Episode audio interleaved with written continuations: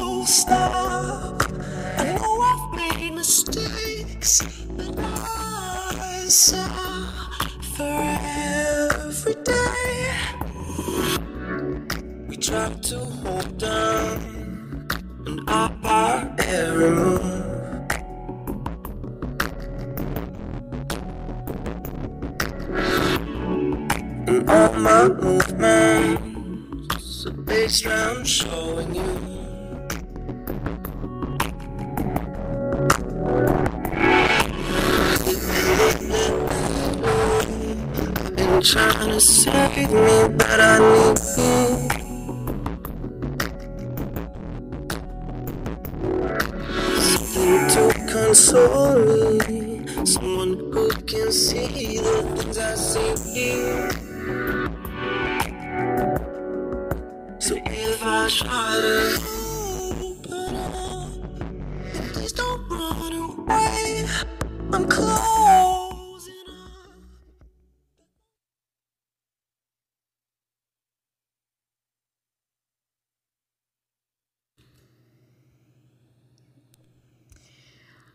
Hola, buenas tardes. Nosotros somos Bárbara. y Natalia y bienvenidos a Individuo, un programa de elocuencia 8080, aunque nos encuentran como sobreviviendo en la parrilla, en el cual nos dedicamos a cuestionarnos qué es ser individuo en esta sociedad y para esta temporada, como ya saben, todo estará relacionado con la moda. ¿Qué tal, Barbarela? ¿Cómo estás hoy? ¿Qué tal va tu día? Muy bien, muy padre. La verdad es que estas semanas están muy ocupadas, pero muy divertidas, la verdad. ¿Tú? Sí. Pues bien, o sea, la verdad es un día un poco complicado, pero todo va bien. Todo va bien. Qué bueno. Aquí tenemos a Ani ayudándonos en la parrilla. Muchas gracias a Ana. Y vamos a hablar el día de hoy acerca de la política y la cultura en la moda. Explícanos un poquito más, Natalia, de qué consiste. Bueno, de acuerdo a la RAE, aquí citando, ¿no? La cultura es el conjunto de modos de vida y costumbre, conocimiento y grado de desarrollo artístico, científico, industrial en una época o grupo social, es decir, todo lo que nos hace individuos. Y la política, una de todas sus muchas como definiciones, Ajá. es orientaciones o directrices que rigen la actuación de una persona o entidad en un asunto o campo determinado. En este caso vamos a estar hablando como en sí de la empresa en el campo de la moda. Exacto. Sí, tenemos que aclarar, o bueno, siento la necesidad de aclarar que no vamos a, hablar tanto de las leyes y cosas por el estilo en cuanto a política, sino más bien como una política indirecta que tiene que ver más con eh, lo que se considera bueno, malo, permitido, no permitido, en muchos aspectos, tanto económicos como culturales, sociales, etcétera. Entonces, no sé si nos gustaría dar alguna información de Fondo de México. Pues estaba como investigando y se supone que, bueno, de acuerdo a nuestra secretaria de Economía, que la industria textil, tanto vestido, calzado, todo eso, contribuye al 0.7 de la producción del Producto Interno Bruto Nacional. O sea, suena muy poquito, pero la verdad sí es como un campo grande, al igual que es el 4% del PIB manufacturero. O sea, eh, México sí se dedica a hacer como que mucho trabajo artesanal y textil. Y aquí en cuanto a la lo artesanal, como que vamos a, to- a tocar un tema un poco delicado, así que está pasando con como los derechos que tienen como que nuestras artesanías para otras empresas, ¿no? Exacto. Entonces, bueno, sí. La verdad es que la moda es algo que, bueno, lo hemos dicho muchas veces, pero es algo que como que mucha gente toma así como por desapercibido, ¿sí? sí, sí. Y mm, lo toma como a la ligera, no se imagina en realidad el impacto. Ya hemos hablado del impacto en el medio ambiente y otros temas, pero el día de hoy pues nos gustaría ver un poco más como el, el lado económico y cultural que hay, las políticas de lo mismo. Por ejemplo, a mí me gustaría este hablarles acerca de por qué es tan por qué es como importante hablar de, del tema y más ahorita. Por ejemplo, estamos viendo que ya son, bueno, en un año. Perdón, ¿se escuchó? Supongo que sí se escuchó. es que aquí tenemos a, a Annie viendo los controles y como que algo se chispoteó. Pero bueno, él les está diciendo que ahorita tenemos que ya en un año oficialmente van a volver a hacer las elecciones de Estados Unidos con Trump. Ajá. Y bueno, la verdad es que a mí para empezar se me hace a veces un poco sorprendente lo mucho que estamos enterados de sus políticas y lo poco que estamos enterados de, las, nuestras, la verdad. Pero es un hecho que sus políticas nos afectan directa o indirectamente. Entonces, por ejemplo, en este caso estamos hablando de los impuestos y de las exportaciones e importaciones, cómo nos van a afectar. Entonces, bueno, sí, de la, y de la economía que hay detrás del mismo. Por ejemplo, estamos viendo que, que, China está poniendo demasiadas trabas, ya no quiere tener muchas relaciones con Estados Unidos, los impuestos por por exportar o por importar están subiendo demasiado y no todo no todos los artículos o los productos son o las materias primas son fáciles de conseguir o de comprar. Entonces, ¿esto cómo, cómo nos afecta? Por ejemplo, ahorita China, India, México y Turquía son entre las, la, bueno, los países que más eh, que sus assets son como más valiosos. Bueno, en China en realidad sí tiene muchas trabas y todo, pero al final del día se compensa con la cantidad de, de manufactura que se genera ahí a nivel mundial. E igual, por ejemplo, India estamos viendo que el, el ¿cómo se dice? El, el mercado y en realidad la producción está incrementando porque la clase media está subiendo, la economía está mejorando lentamente, pero está mejorando en India. Lo mismo que hace que todos sus, sus precios de mercantiles este, tanto bajen como que sean más accesibles. Entonces está subiendo ahí eh, la mirada, bueno, las compañías, las empresas grandes están poniendo ahí mucho de su enfoque. E igual tenemos, por ejemplo, a México, que también nosotros tenemos mano de obra relativamente barata y la producción que generamos, aparte de ser buena calidad, es, es masiva también. Entonces, pues sí, o sea, nos afecta directamente todas estas políticas que aunque no, en realidad no podemos, o, o chance no las entendemos al 100%, están presentes en, en nosotros. Por ejemplo, me gustaría darles un ejemplo de de cómo puede estar relacionado esto. No sé, ¿te acuerdas de la vez pasada que estamos diciendo cómo eh, en Google no hay una forma, o bueno, en general no hay como una, eh, una plataforma o algún dato específico en donde podamos ver el nivel de contaminación que se genera de la moda? Por lo mismo que, ahí, les va un ejemplo, que no podemos ver los otros aspectos de la moda. Un ejemplo es que en un artículo eh, en el Business of Fashion, que la pueden encontrar, es tipo, en realidad empezó como un blog, pero ahorita es como una plataforma en donde hay muchos artículos de, de tanto de empresas como de eh, periodistas relacionado con la moda, obviamente. Y en un artículo venía que este ay, perdón, se me fue la onda. Que en,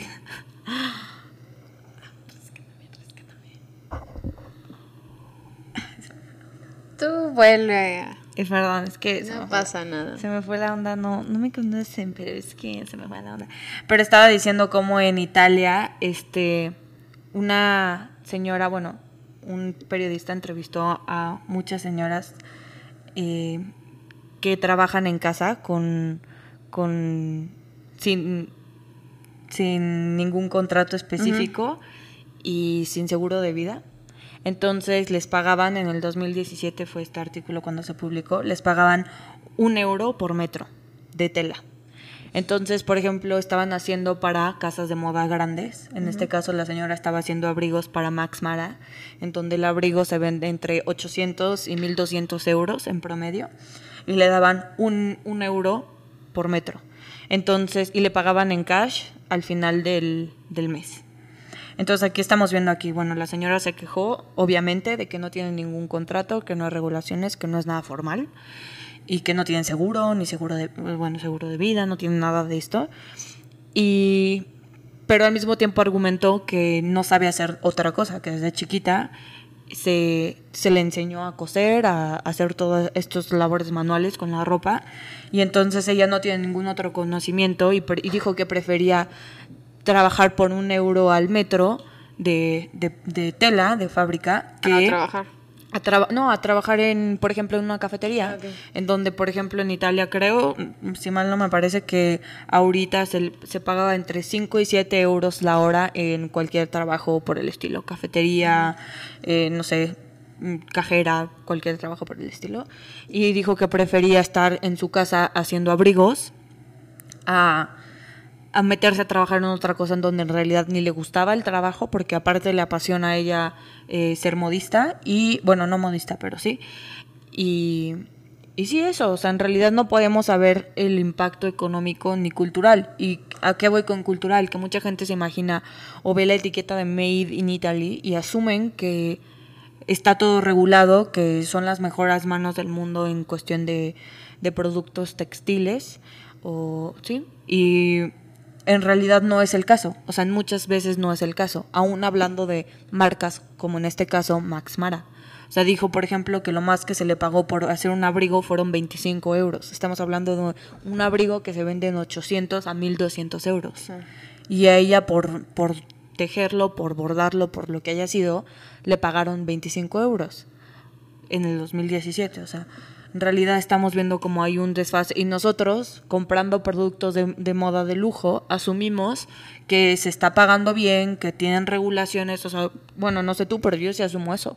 Lo están haciendo las mejores marcas, las mejores manos, eh, tienen, me imagino, no sé, como fábricas enormes en donde tienen seguro de vida, donde no están, por ejemplo, como en India o como en otros países como Tailandia, Turquía, en donde vemos que se queman estas fábricas enormes, cuando en realidad, bueno, sí, tal vez no trabajan en una fábrica y lo hacen desde su casa, pero las condiciones no son mucho mejores. O sea, no es la gran diferencia en, en cuanto a, la, a, a, lo que se le da al trabajador. Sí, es como lo que nos decía Mirel en aquella plática a la que fuimos, de lo que hablamos el programa pasado, uh -huh. en que nosotros creemos que los que no tenemos esos problemas, ¿sabes? Que todo está regulado y que está súper bien todo, pero a la mera hora, incluso aquí en México, pues está todo mal, ¿no? Sí.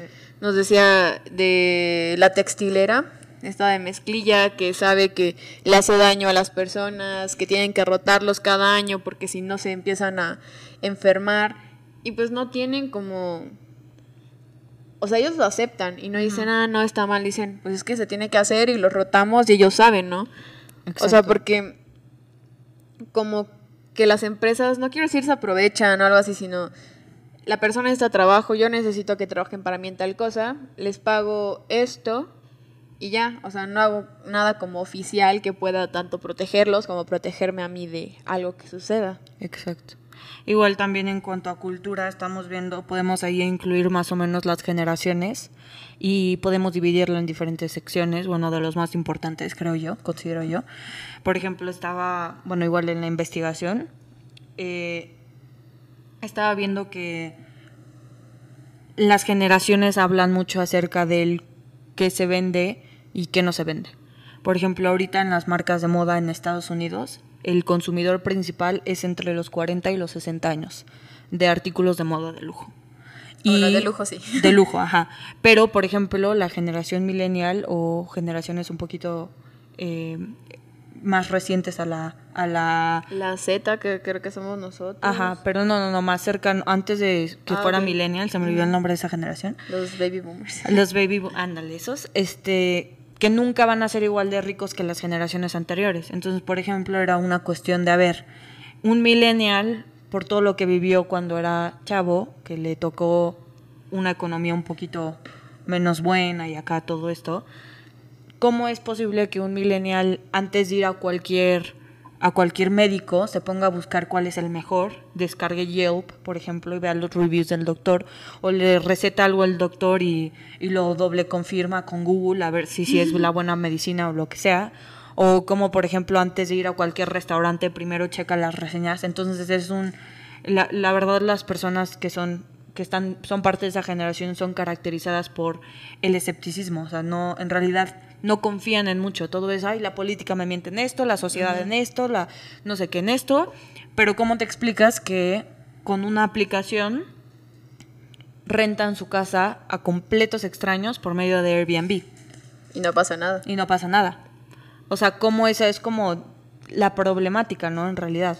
Entonces, por ejemplo, también estamos viendo que en nuestra generación, que es la generación Z, que es entre el 97 y el 2010, como, por ejemplo, Jojo Siwa, no sé si han escuchado hablar de ella, es una él es tipo la Hannah Montana de ahorita de los niños de 10 años a 15, la verdad, como hizo un video de los cinco básicos o cómo hacer un slime súper fácil y cómo es el juguete nuevo de los niños, ya que ya no está Toys R Us, todo es en línea, los juguetes la verdad no son tan, tan importantes como los, lo eran para nosotros, por ejemplo. Y cómo ese slime lo haces con colorante y con una materia prima que la puedes, la puedes hacer en casa o la puedes comprar. Y ese video tiene creo que más de 17 millones de views en cuatro horas, algo por el estilo. O sea, yo nunca jugaría con slime, la verdad. Tú, por ejemplo. Pero las generaciones, o sea, de nuestra misma generación, los niños más pequeños de 15, de 14, yo sí jugaría con slime, lo puedo decir. Entonces ahí estás viendo la importancia, el peso que le da en realidad a los productos materiales y como, por ejemplo, los, los chavos todavía más de 12, bueno, no chavos, ni, no sé cómo, 11, 10, que se están saliendo a las marchas, que les importa mucho el, el planeta, que ya están más conscientes de todos estos problemas, que van a ser las próximas generaciones en cuanto a, a la economía de vender, ¿qué les importa? Entonces aquí ya estamos viendo aspectos culturales que antes no había y que están presentes en todas las generaciones. O sea, por ejemplo, en Corea, que está el cake pop, que es súper famoso, estamos viendo que las puffer jackets, las así tipo de North Face o las de Zara que están como gruesas o Bershka, lo que quieras llamar, así como más, sí, las puffer, las acolchonaditas, como esas eh, es un ejemplo de la división de clase que hay en Corea, porque no todos los niños la pueden pagar y porque hay muchas veces que los mismos papás en la cultura coreana se les dice que se vistan entre más sencillos para estar entre más sencillos pasas más por el desapercibido y estás más seguro. Entonces por lo tanto en Corea es mucho es muy homogénea toda la moda y el no tener esta puffer jacket o el tener una que sea de Moncler que cuesta mil euros versus una de North Face que cuesta alrededor de 300 dólares marca la diferencia entre si tienes dinero o no.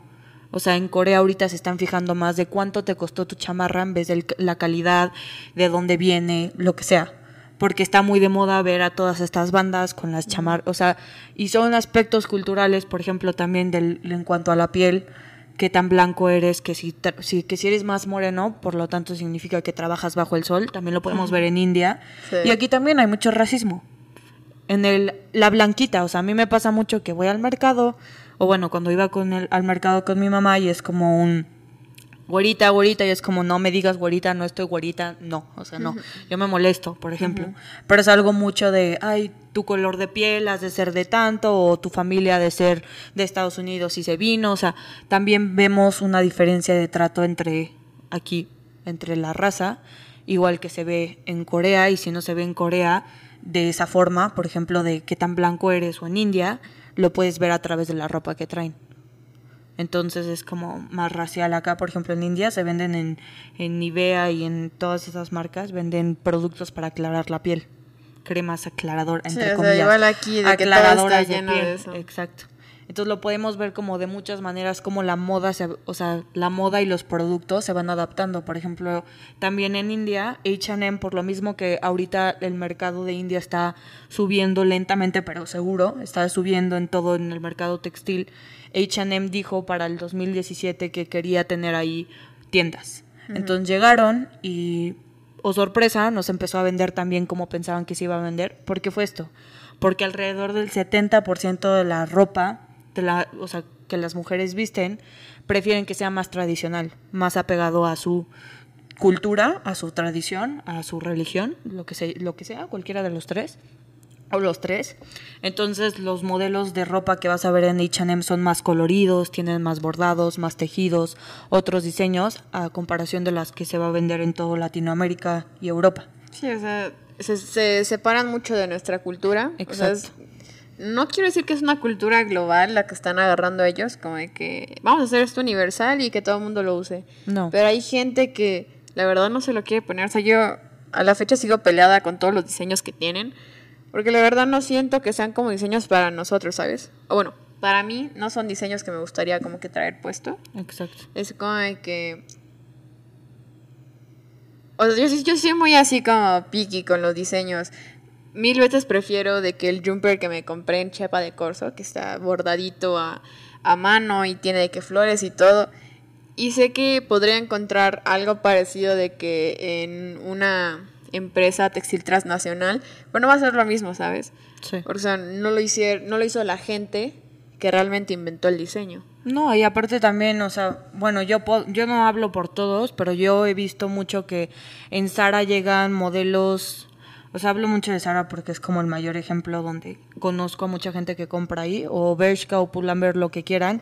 Llegan muchos diseños, también llegan unos como que yo considero son un poco más americanos, más gringos, así como crop tops y tank tops y todo, y como aquí hay todavía mucho machismo y mucho, mucha violencia de género, sí he visto como las por ejemplo, mi hermana se compra todas esas playeras, pero las usa únicamente para fiestas o para cenas o para ir al antro o cualquier otra cosa por el estilo.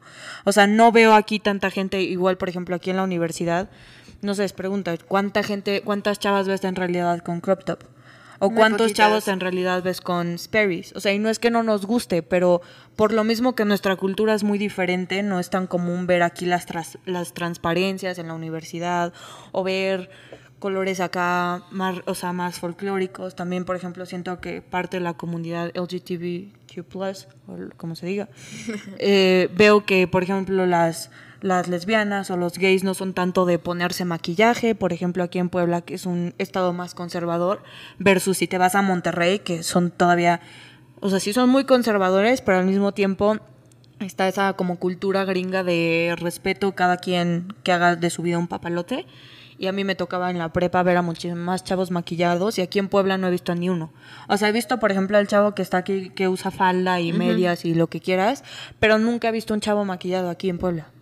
Y en Monterrey sí, por ejemplo. O sea, literal he visto chavos pintados las uñas de negro, nada más de color negro, pero de ahí en fuera nada más. O sea, igual la cultura está es diferente en cada estado, o sea, hay estados más un poquito más liberales, hay unos un poquito más conservadores, e igual lo podemos ver en diferentes partes. Por ejemplo, en cuanto a economía, que estamos viendo cómo está evolucionando el mercado que se relaciona directamente con la cultura y con las generaciones, es que un señor que es un experto, bueno, es un eh, científico que trabaja para una consultoría eh, igual en The Business of Fashion, que, tiene, es la más grande, tiene como 13.000 empresas que, lo, que van con esa consultoría Em, ahorita se me olvidó el nombre, pero igual se los ponemos en los links que ponemos en Facebook y en Instagram. Y él estaba diciendo cómo compró unas semillas, estaba contando como en un panel, cómo él compró unas semillas para su, su jardín de una flor, creo que era del girasol. Y dijo, por ejemplo, en China no está Instagram y no está Facebook, si mal no me parece, o tiene muchos, muchas trabas para que lo, lo usen. Ajá, muchos bloqueos. Pero Amazon está, o sea, no tiene casi regulaciones a comparación de esas otras dos plataformas. Y estaba diciendo cómo compró sus semillas por una en una a cualquier vendedor, le llegaron a su casa y todo, él es de Inglaterra, y lo que le gustó a él fue que las semillas tenían como una notita escrita a mano en donde decía de que muchas gracias por comprar, espero que te guste y el empaque era como un como dije, papel de China y estaba doblado bonito con su sticker personalizada. Entonces él estaba contando cómo la experiencia, por ejemplo, a nuestra generación es más importante que el producto. ¿Cómo te hace sentir la tienda al llegar? Cómo te hace el producto al llegar. O sea, ¿qué prefieres? ¿Que venga así como con el papel de plástico típico de Amazon Prime? ¿O que te llegue bonito, con un papel de China, la nota a mano, bonita? O sea, y en realidad eso impacta en las empresas grandes, porque estas... Tienen que ir acomodándose. Ajá, estas empresas chiquitas o chance y caseras, igual caseras, empiezan a ser en realidad como una un peligro para las empresas grandes.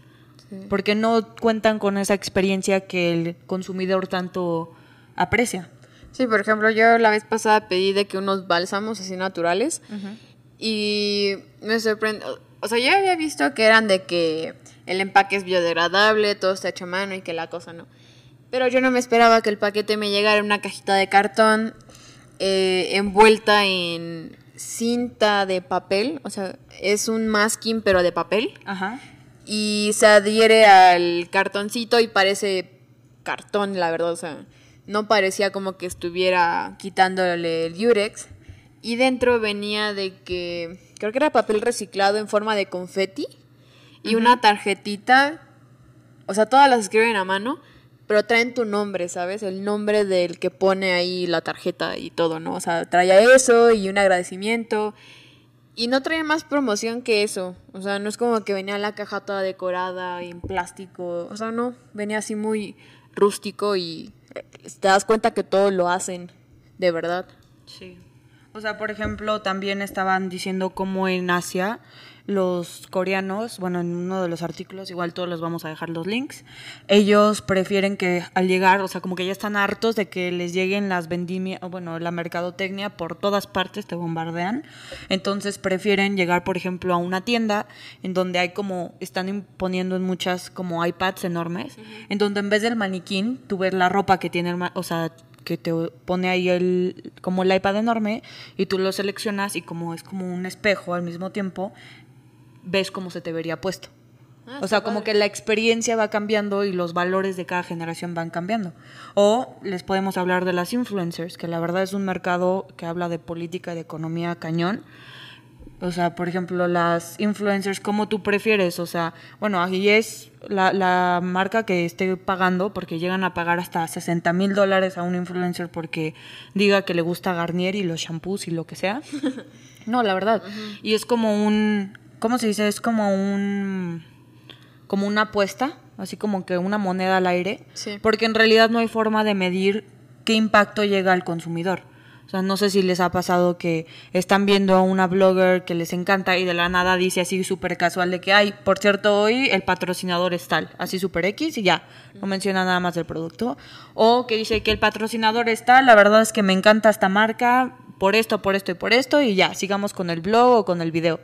A que si ves a una blogger que cuando está diciendo lo que le gusta el producto o lo que sea que eh, sea el patrocinador, que luego luego se nota que tiene un script y que tiene que decir ciertas cosas y que ya hasta parece comercial, Sí. es como te pagaron, o sea, no te creo, bye. Entonces es más como la confianza que estamos buscando. Ahora sí que como el acercamiento consumidor este vendedor, estamos buscando más eso como generación. Sí, pues eso tiene que ver mucho con la responsabilidad social empresarial que, pues, válgase la redundancia, cada empresa tiene, como, o sea, dar la verdad de lo que están haciendo, por qué lo están haciendo, y no como que esconderse detrás de, Exacto. pues, de datos falsos, ¿no? Que lo que quieren escuchar se los damos, pero ahí en fuera acá atrás estamos haciendo todo lo que queramos, o sea. Exacto.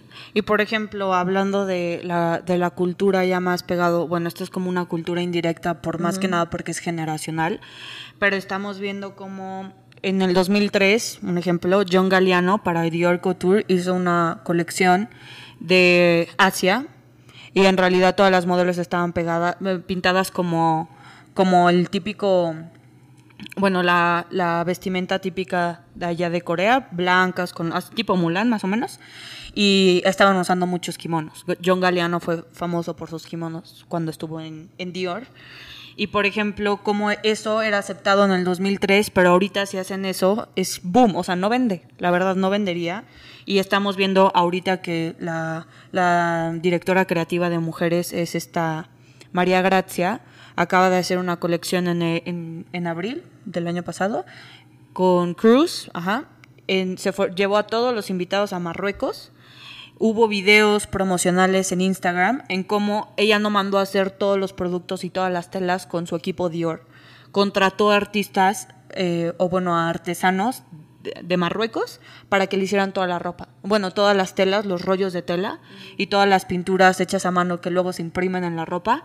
Entonces, en realidad, y el enseñar todo esto en redes sociales, en los videos, en entonces ya no es como un apropiarte de la cultura, sino invitar a la cultura a ser parte de esta marca. Sí. O sea, ya es como más que esta, o sea, bueno, ya no te acepto que las pintes a todas, de- porque en realidad es como poner más estereotipos, o sea, no es representar una cultura, es apropiarte del estereotipo Y usarlo. que tienes tú y usarlo para vender. Sí, o sea, eso está bien que haya hecho eso, ¿no? Como mostrar Exacto. que, mi, que su diseño no es de ella, o sea, no es de la marca, sino que trabajó con alguien más. Exacto. Y pues ella se encargó de producirlo a- en masa y lo que sea. Pero ahí se, ¿cómo se llama? Bueno, pero sí es su diseño, o sea, Ajá, es su diseño, pero no es 100% de ella, ¿sabes? O sea, exacto. es que- como invita- como una colaboración. Una pues. colaboración. No que, por ejemplo, la, estaba leyendo lo del caso de Caro- Carolina Herrera. Ay, claro. de No los bordados y todo, ¿no? Entonces, y luego se escudan diciendo, ay, no, es que era un homenaje para la cultura. Sí, pero Sí, ¿qué es un pero- homenaje? Pero que es un homenaje, ganar dinero a, a costa de diseños que no son propios y que ni siquiera le estás dando reconocimiento de, ay, no, lo tomé de tal cultura y trabajé con ellos, no, o sea, simplemente lo tomó, se veía muy bonito y lo acomodan a las prendas, pues como universales, así.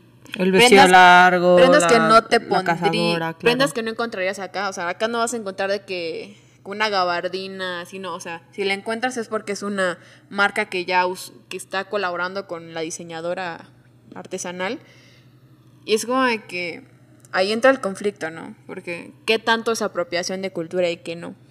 Exacto. Bueno, es que es difícil en realidad porque, por ejemplo, cada diseño mexicano que hacen los artesanos es diferente. Y es por un centímetro, por un margen, porque él dibujó así al pájaro, yo lo dibujé así. Entonces es difícil de meterlo eso en la plataforma de trademark. ¿Cómo, Sí, vas a, cómo te vas a pelear si en realidad no hay regulaciones? En realidad no puedes decir esto es mexicano, porque no hay nada que diga y si tiene esta medida y estos colores. O sea, cada artesano hace lo que le gusta con su cultura, pero en realidad no lo puedes. O sea, es muy difícil poderlo poner como una ley de que hay este pattern es mexicano 100%. O sea, es difícil Sí, llegar a porque eso. ninguno es igual. O sea, por ejemplo, allá en Chiapas, arriba Chiapas, ¿no? Pero eh, hay un pueblito, por así decirlo, que se llama San Juan Chamula y tiene unos bordados hermosos. O sea, yo no tengo de esa ropa porque la verdad a mí no me gusta la ropa amplia de ese diseño. Mi hermanita tiene, mi mamá tiene. eh, y normalmente los trabajadores de, mi- de mi papá, sus esposas, se dedican a eso, a tejer, a hacer blusas, lo que sea, ¿no? Entonces ellos tienen la costumbre de siempre regalarle a mi mamá ropa. Y ninguna se parece. Y la vez pasada llegó, llegó de que la, la esposa de uno de sus trabajadores de mi papá a la casa le llevaba a mi mamá una blusa bien bonita y nos empezó a explicar que ella llevaba cuatro meses haciéndola, o sea, solo una. Y nos decía así de que no, es que tiene una historia, ¿sabes? Sí. O sea, cada, cada cosa que le puso significa algo. Y no, ajá, y no va a encontrar otra igual, ni en otro color, nada. O sea, todo, todo, todo es único. Exacto, pero es como, ok, es 100% mexicano porque lo hizo un mexicano, porque trae la cultura impresa en la, bueno, no impresa, pero hecha a mano en la playera, en la blusa, en lo que sea. Pero al mismo tiempo es como, ¿y cómo compruebas que es mexicano? ¿Qué te dice que qué tienes que hacer, qué tienes que regular para que lo sea? Por ejemplo, Anaya, que también escribió un artículo en The Business of Fashion, estaba diciendo que la autenticidad también importa. O sea, si tu fuente de inspiración es una genuina representación de la cultura o si es una caricatura que distorsiona la realidad y refuerza la, el estereotipo. Es que eso tiene que ver, no todo el mundo sabe qué significa para nosotros. Exacto. Y lo usan y ellos, o sea, sí están como en la ignorancia y podemos como perdonarles eso, ¿no? Pero a la vez tampoco. Porque, o sea, ¿qué, ¿qué vas a andar tú agarrando diseños de otro? Porque tú lo ves muy bonito pero no sabes qué significa para ellos. Exacto. O sea, estaba en la clase de, de Juan Carlos la vez pasada. Juan Carlos es un profe de guionismo, aclaramos. Sí. Y. eh, ¿Cómo es que se llama?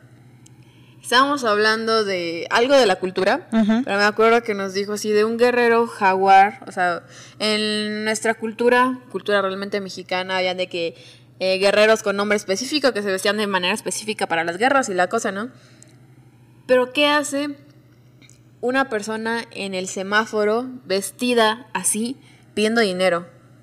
O sea, estamos perdiendo esa cultura de respetar lo que significa eso. Y nos ponía un ejemplo. ¿Qué haces si vas de que a Japón o a Asia y los ves en sus trajes?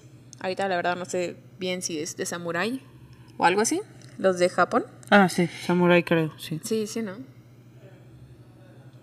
Sí, Ajá, bueno. bueno. Eso. Los ves vestidos de esa manera. O igual con kimonos o lo Ajá, que o sea. sea, con ropa tradicional pidiendo dinero al llegar en el aeropuerto. O sea, no puedes usar tu cultura para hacer eso, ¿sabes? O sea, debe de tener un valor para tu misma, para la misma población, para que Sí. los demás la respeten, ¿sabes? O sea, no es un traje de Día de Muertos. Pero al mismo tiempo aquí está el argumento de qué hizo que esa persona estuviera pidiendo dinero. Y de esa manera. Y de, no, no, y deja tú de esa manera. O sea, bueno, está pidiendo dinero, pero es mexicano. Y es su cultura. Y está el argumento de la puedo usar como yo quiera. Pero el Entre caso, comillas. Ajá, pero el caso es de que antes nadie podía usarlo de esa manera, ¿sabes? O sea, lo usaban de que guerreros de alto rango aquí, que dices, mi general, nada más. Exacto. Y lo usaban y era de que lo veías y te morías porque traía el jaguar vivo, bueno, no vivo, pero Sí, sí, sí. el jaguar muerto sobre él. Sí, y sí, te sí. quedas de no inventes. Pero, ahorita- pero sí, o sea, pero obviamente va cambiando. Sí. O sea, no es como que esté bien, porque yo tampoco considero que esté bien, pero es un argumento muy difícil. Sí. O sea, es una polémica en realidad. Aquí es porque, donde entra lo de la política. Ajá, de, o ver, ok, está mal, lo hizo mal, pero ¿por qué tiene que pedir dinero? Sí. Entonces ahí va otra Sí. vez que qué onda con el país, qué onda con los países. Por eso está súper ligada la moda con todo esto, porque no hay moda sin cultura, sin política, sin nada. No hay nada, exacto, es lo que te decía, o sea, por ejemplo, yo siento que aquí, bueno, vete a España, vete a Madrid y la ropa es muy diferente. Y de hecho, por ejemplo, H&M, lo que sea, hacen, por decirte algo, mil diseños. Cuando, los que llegan a México son los que saben hasta cierto nivel que se van a vender. Sí, Porque no no nos es va a llegar mismo todo. que se va a vender en Estados Unidos, no lo mismo que va a vender en Brasil. Sí. O sea, todo habla en Brasil son mucho de usar chanclas, de andar descalzos, por lo mismo que hace calor, o sea, es cultural. Son mucho de, bueno, hay mucho culto al, al no, les, cuerpo. no les vas a llevar unas botas negras de tacón súper altas. No así. vas, no, bueno, si hace frío obviamente como Pero, todo, pero ujú. no es relativo a comparación de, no sé, Canadá, que ahora sí. Sí. que es poco el calor que conocen a comparación de Brasil. Entonces es como un que se le vende a cada persona que tiene que ver la cultura y ahora sí que que tiene que ver la economía, la política. O, por ejemplo, por decirte algo, en, en Instagram antes podías darle like a algo y te enseñaba el outfit perfecto que trae la blogger. Entonces ahí había, por ejemplo, una, una aplicación y una página de internet que se llama Like to Know It, que usan muchas bloggers, incluyendo mexicanas. Sí. Esa página en el 2018 ganó 270 millones de dólares en vender productos que a las bloggers les pagaron para ponerse. Pero le ponen el link, entonces... Sí, de que ahí- le, da- le dabas clic y salía Ándale. tal blusa, tal marca tanto. Y con el nuevo algoritmo que le pone, o sea, que ahí te sale de que la, el signo como de una shopping bag y que Sí. luego luego te lleva a la marca, hizo que desapareciera, bueno, que está en realidad desapareciendo poco a poco esa, esa aplicación. Entonces ahí es como otra política que tenemos que tomar en cuenta, la política de la tecnología. ¿Qué está haciendo en China? ¿Por qué Facebook no es permitido, pero Amazon sí? ¿Qué te está diciendo? ¿Qué te está enseñando a vender? O sea, ¿por qué no puedes ver lo que trae la otra gente oriental que se está viendo al otro lado del mundo, pero sí puedes comprarlo? Sí. Si lo encuentras y si sabes qué es, obviamente. Sí. O sea, como que hay regulaciones, ahí hay trabas también con la tecnología en cuestiones de, de qué te ayuda, qué no te ayuda, qué te vende, cómo te vende. O sea, importa muchísimo también las plataformas que uno usa. Aquí, por ejemplo, no sé, no puedo hablar por todos, pero que yo sepa, Snapchat aquí en México casi no, Ya se, no usa. se usa. Ya no. Y en Estados Unidos Lo sigue- siguen lo usando. siguen usando, por ejemplo. Aquí que yo- yo he conocido gente, bueno, mi hermana me manda a veces videos de TikTok, pero no es la gran cosa como en Estados Unidos. Lo mismo que estamos viendo cuando le damos en el, en el feed, que estamos viendo ahí como puros videos de TikTok, pero es como yo no voy a descargar eso. Sí, Twitter está lleno de TikToks. Ajá. Entonces, en realidad es, o sea, estamos hablando aquí de tecnología, cultura, de la economía, cómo nos afecta, cómo afecta a la cultura. O sea, es, eh, como que todo está relacionado, yo, yo Sí, consideraría. y justo eso que estábamos hablando antes de empezar, o sea, ¿te acuerdas lo que dijimos como que de los derechos fundamentales que tenemos? Ah, sí, y tenemos pues ahí entra nuestro vestido, ¿no? Porque uno, tienes, bueno, el derecho a la vida, ¿no? Pero eso lo vamos a dejar a un lado. El derecho, Derecho. a techo, alimento, educación, salud y vestimenta. Sí, está en los cinco, como en los cinco... O sea, ¿qué nosotros serían? tomamos esos cinco, ¿no? Ya si Pilares, hayan- ajá. Si ya hay otros que ustedes Hay más. consideren, pues ya no. Pero nosotros como que... Los más importantes. Nos pusimos a pensar y pues, obvio todo el mundo anda vestido. El que no come está mal, o sea, se siente mal y todo, ¿no? El que no recibe educación le están quitando un derecho. Sí. El que no tiene techo vive en la calle y vive mal. Sí. Y el que no tiene salud se la lleva enfermo y eso no es vivir. O sea, como que nosotros lo tomamos de esa manera y pues ahí entra la, la vestimenta, ¿no? Y ahí pues entra la industria textil y es por eso que la industria es tan grande y tan importante. Pero hasta la fecha es donde empiezan ya las regulaciones de, oye, eso está mal, ¿por qué lo están haciendo? Oye esto, oye el otro, y empiezan de que los tratados y... Y es que afecta a todo. O sea, por ejemplo, el, el- volvemos a lo de la señora que hace, le pagan un euro por metro de tela. A ver, ¿por qué no? O sea, ¿qué política está fallando ahí? Que la están contratando sin un contrato formal y sin seguro. Sí. Ahí está la política. ¿Cómo el que esté ganando un euro y se la aparta todos los días por metro está afectando a la economía, en este caso de Italia? ¿Qué habla eso de la cultura italiana? Y de la mundial, que asumimos que porque tiene la, la etiqueta de Made in Italy está con buenas regulaciones. Pero la verdad no. La verdad, no sabemos qué hay detrás. Entonces ahí estás hablando de política, de cultura y de economía. Y es un círculo que afecta a todos, porque tú como extranjero vas y compras eso y lo compras carísimo Sin saber. sin saber en realidad el impacto que está llegando a todo. Y obviamente el medio ambiente y todos los demás factores. Pero o sea, no puedes separar uno del otro, porque si la, si la política falla, falla la economía. Y si la política falla, está hablando la cultura y del país. Está hablando de la una nación. muy mala cultura o que se lo están tomando muy a la Un ligera. rubro, ajá, exacto. Aquí, por ejemplo, la corrupción. O sea, hasta, se me hace que hasta somos famosos por ella. Sí, Esas, mexicano, Los narcos, no entiendo. Ajá. Corrupto. Exacto, narco, obviamente. Entonces, habla mucho, o sea, no, no puedes separar uno del otro, yo diría. Está muy difícil, como que verlos como pilares individuales, están muy congeniados. Entonces, bueno, ahorita les vamos a poner un mini break y vamos a seguir hablando del tema. Sí, denos dos.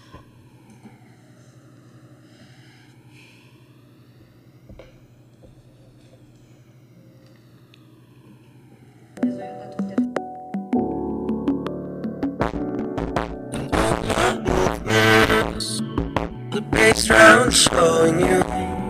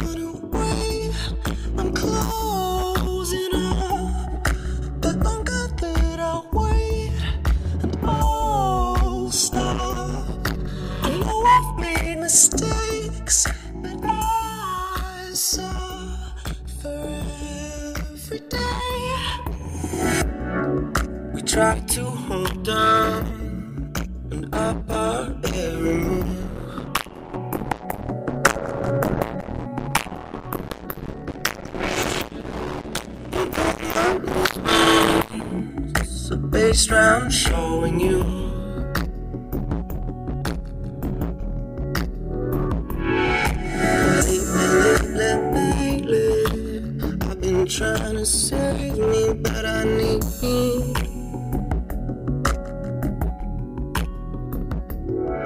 Something to console me, someone who can see the things I see. So if I try to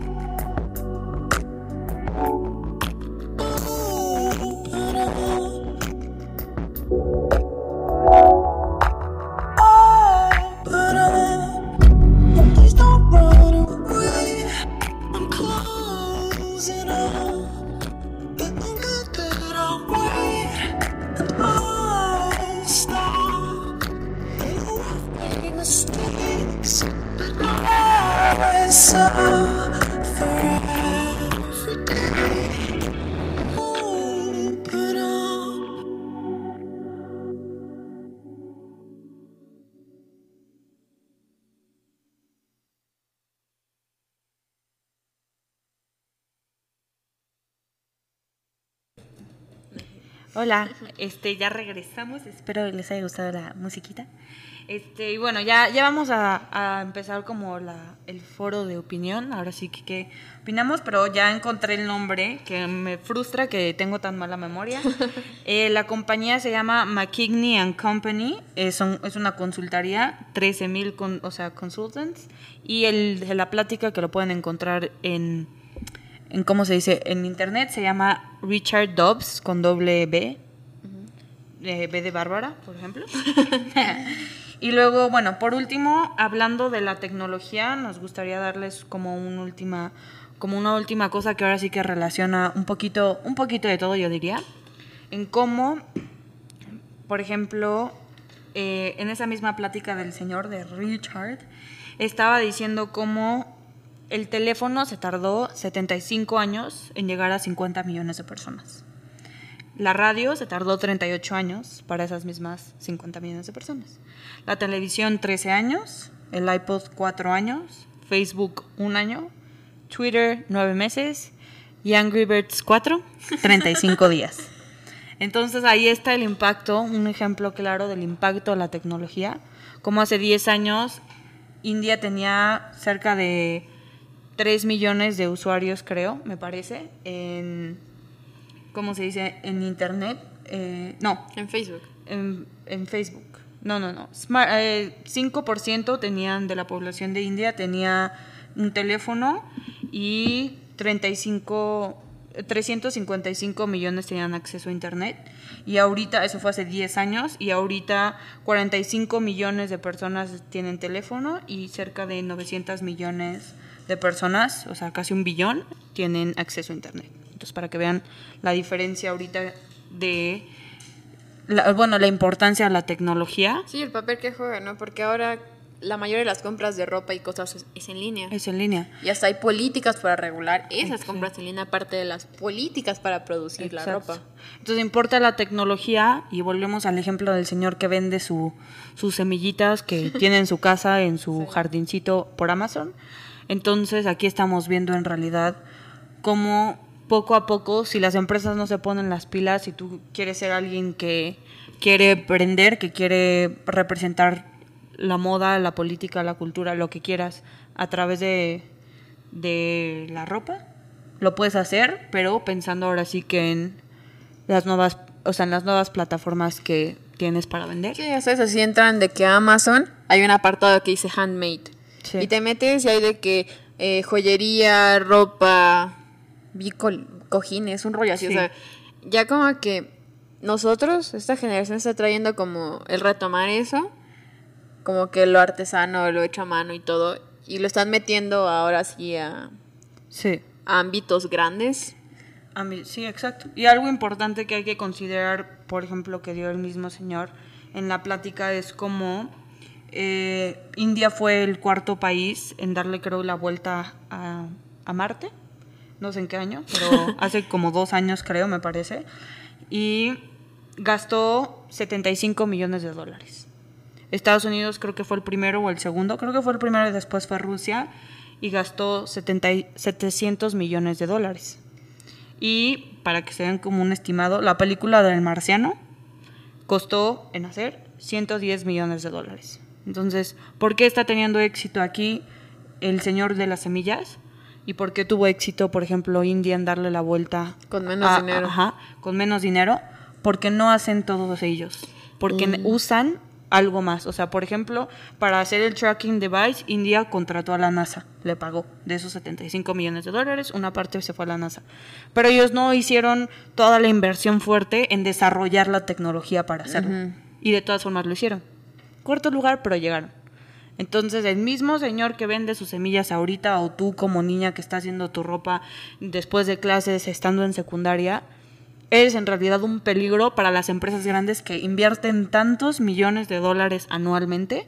Y tú con el simple hecho de descargar Amazon, hacerte una cuenta y vender tus cosas, eres una competencia para muchísimas empresas. ¿Ya escuchaste, Penny? Sigue rompiendo tu ropa Sí, y entonces, haciendo nuevos diseños. Si son empresarios, con que no pretendan, ah, perdón, fue mi compu, con que no pretendan hacerlo todos ustedes, empresarios puede haber muchos. Sí, Entonces, porque te agarras de aquí, te apoyas de acá, tú agarras, te dedicas a agarrar, ya lo hiciste, llegas hasta Exacto. arriba. Entonces, bueno, no sé si tengan preguntas, dudas, comentarios, algo por el estilo, en donde podamos contestarles o u opiniones. Pero sí, creo que es algo muy interesante. Es un tema que me agrada mucho. Pues ve, o sea, creo que es tu abuelita, Susana Méndez.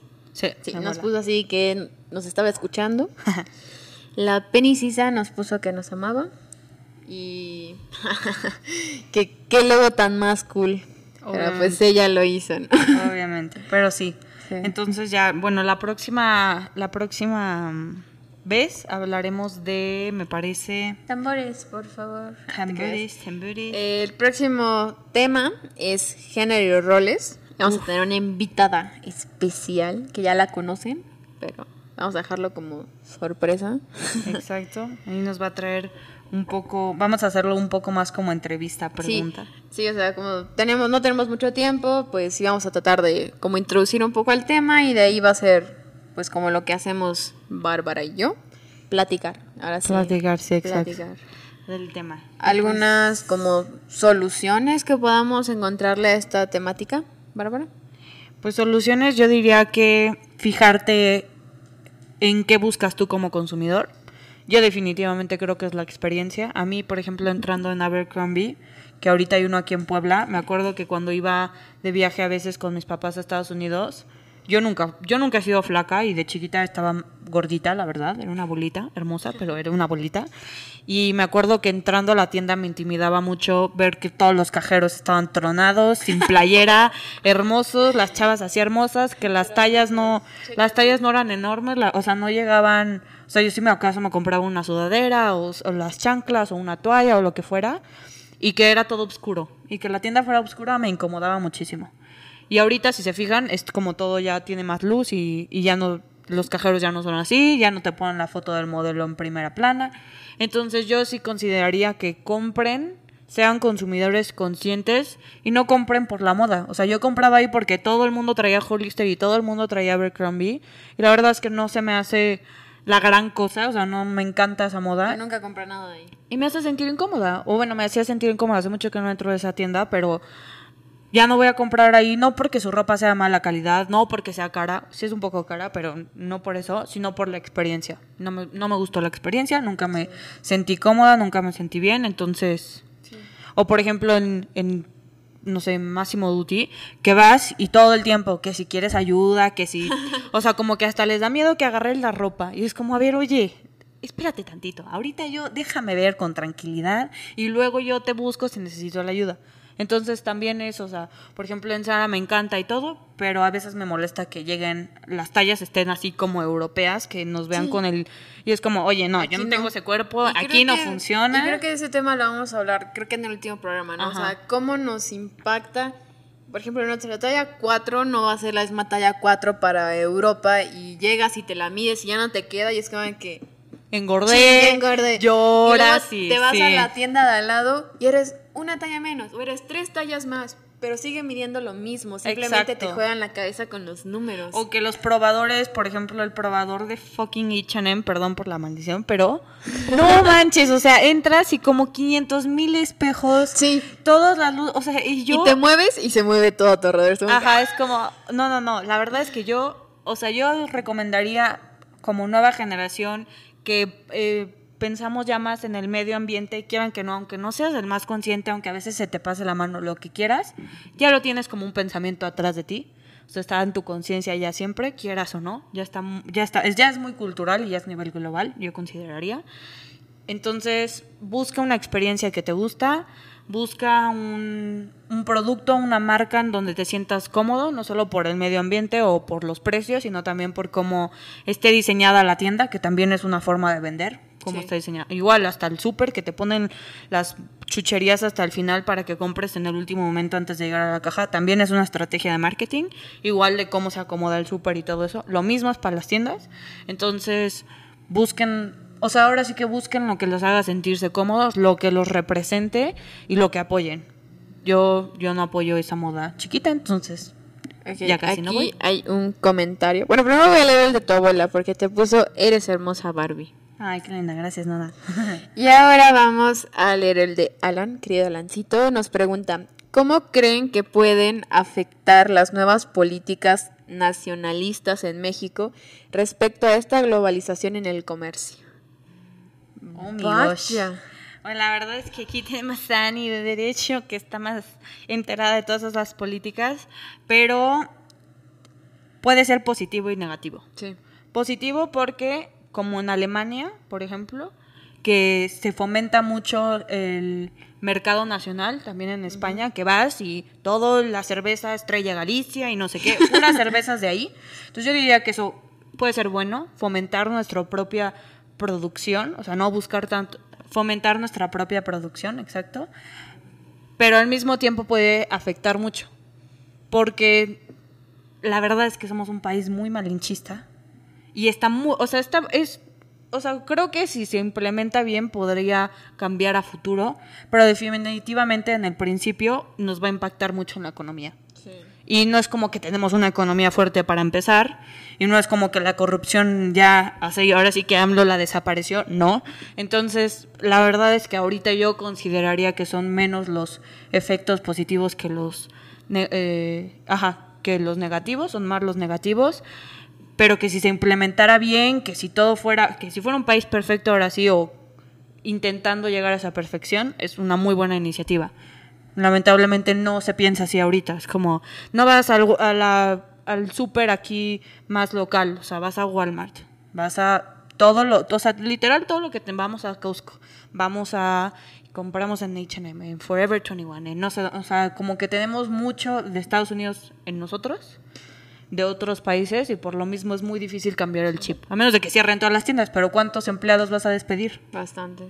¿Cómo? y, en, O sea, ¿no? y en cuanto a como nuevas políticas, no se tenga que ver, pero estaba investigando la, eh, ayer.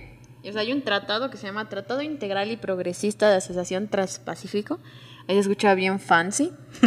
Y, Típico. O sea, tiene que ver mucho de que comercio entre países. Norteamérica solo está de que eh, Canadá, porque Estados Unidos se salió el año antepasado, creo. Eh, está de que México, eh, países de Latinoamérica como Chile, Perú, y de ahí hay unos países de, Va a llover. de Oceanía y Asia, así de que Japón y así, y tratan como de que controlar de alguna manera con políticas que le convengan a estos países para la producción y distribución de sus productos. De sus O bienes, sea, sí, exacto. Está como que, o sea, sí hay cosas que están tratando de... Ay, nos va a entrar el agua ahora. Ahorita lo Hay cosas que está tratando como de de corregir lo que está pasando, pero aún así es algo Ay, muy complicado, ¿sabes? Es algo muy complicado y definitivamente toma mucho tiempo. Sí. Y yo creo que también podría ser bueno ese tratado. Ay, perdón, se fue la ventana. Gracias, Ani. Porque la verdad es que, o sea, un aspecto positivo que yo considero es que nos vendemos muy fácil, oigan. O sea, es que la verdad, vas a San Miguel y como ya va tanto extranjero, carísimo, carísimo, carísimo. Pero en realidad es como compras en una boutique que te dicen hecho a mano, mano huichola, lo que quieras, pero a ver cuánto le estás dando de comisión al huichol que te hizo ese trabajo. Sí. O sea, en realidad, a nivel nacional nos vendemos muy fácil. Nuestro aguacate, nuestros productos hechos a mano, nuestras Nuestro artesanías, petróleo. to- nuestro petróleo, todo nos vendemos muy fácil. Sí. Entonces puede, o sea, puede ser algo positivo, pero si no nos mancha otra vez la corrupción y que moche aquí, moche acá, va a ser igual que todo, inservible. Sí, por ejemplo, en- de lo que estaba hablando hace rato de los bordados en Chiapas, hay una tienda que se llama La Casa de las Artesanías y que es un lugar para, no quiero decir que es solo para turistas, pero si quieres conseguir algo rápido y no comprarlo en el aeropuerto que te va a salir carísimo, vas a esa casa, ¿no? Y ahí hay diseños artesanales que llegan y tú compras y obvio están un poco más caros porque algo tiene que ganar la tienda. que Creo que es parte del gobierno, pero bueno, algo tiene que ganar la tienda, le pagan a los que la que A hacen los las artesanos, cosas ajá. y les encargan cosas, o sea, todo es como a la producción que ellos manejen a su tiempo. Como encargo, sí. Ajá, pero te vas de que a San Cristóbal de las Casas, Chepa de Corzo, y las cosas están muy baratas. E incluso la gente regatea. Y no hablo de que el extranjero llegue y regatea. Nosotros nos regateamos. Sí, sea, a mí me ha tocado. nuestros sí, me ha tocado de que esas como esas suéteres que hay en todos lados ahora de como el que copió Michael Kors, ¿no? El, Ajá. el ese que es como Como el de- típico del de humanidades. Ajá, la verdad. Y yo no tengo uno, ¿eh? Ajá, como de jerga. Ajá. O de esa cosa, te la venden cara y todo donde quieras. Y vas a el lugar donde lo hacen, o bueno, allí en San Cristóbal te la venden de que en, en los andadores. Y están súper baratos. Y te, te, te sacan así los colores, las tallas y...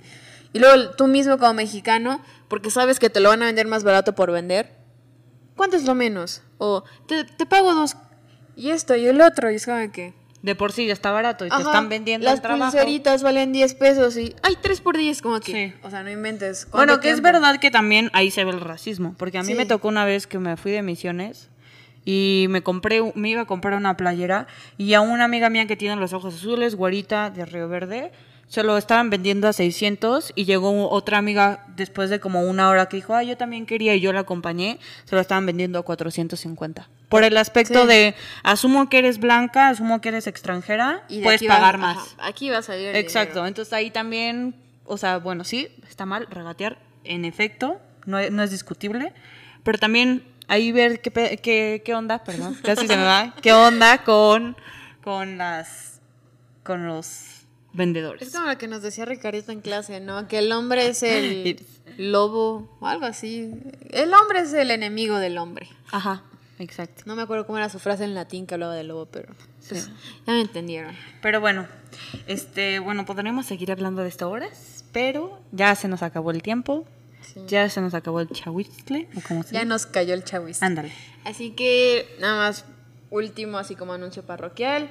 Eh, recuerden, próximo lunes a las 3 de la tarde. Aquí nos encuentran igual por Facebook. Más tarde van a encontrar nuestro podcast en Spotify, Anchor, Apple Music y todas esas plataformas bien raras. En Instagram, si entran a nuestro perfil, estamos como in.dividuo. Hay un link en el cual le pican y está tanto el link para Facebook, el live stream de Love Lab, todos los links para, para todas las plataformas de, de podcast donde más se les acomode escucharlo. Y ahí también en la descripción de Instagram encuentran nuestras cuentas. Ya saben que cualquier cosa nos pueden mandar mensaje antes o después de cada episodio. Anchor tiene la opción de que respondan con mensaje de voz. Entonces nos quieren decir algo, van a Anchor, graban su mensajito de tal cosa, tal cosa, no sé. Estoy de acuerdo, desacuerdo, sí, no, lo que quieran. Y ya, no lo- Sí. nosotros lo escuchamos e intentamos recomendaciones, críticas, positivas, negativas, lo que quieran. Son bienvenidas todas. Sí. Y ya saben, nos pueden comentar en la transmisión en vivo de Facebook. Eh, si nos comparten, estaría muy bien. Sí, muchísimas gracias. Así y pues bueno, gracias de mi parte, de nuestra parte. Adiós, chamo, bye. Los dejamos con la canción de El Train. Bueno, de El Train. La canción es Lala.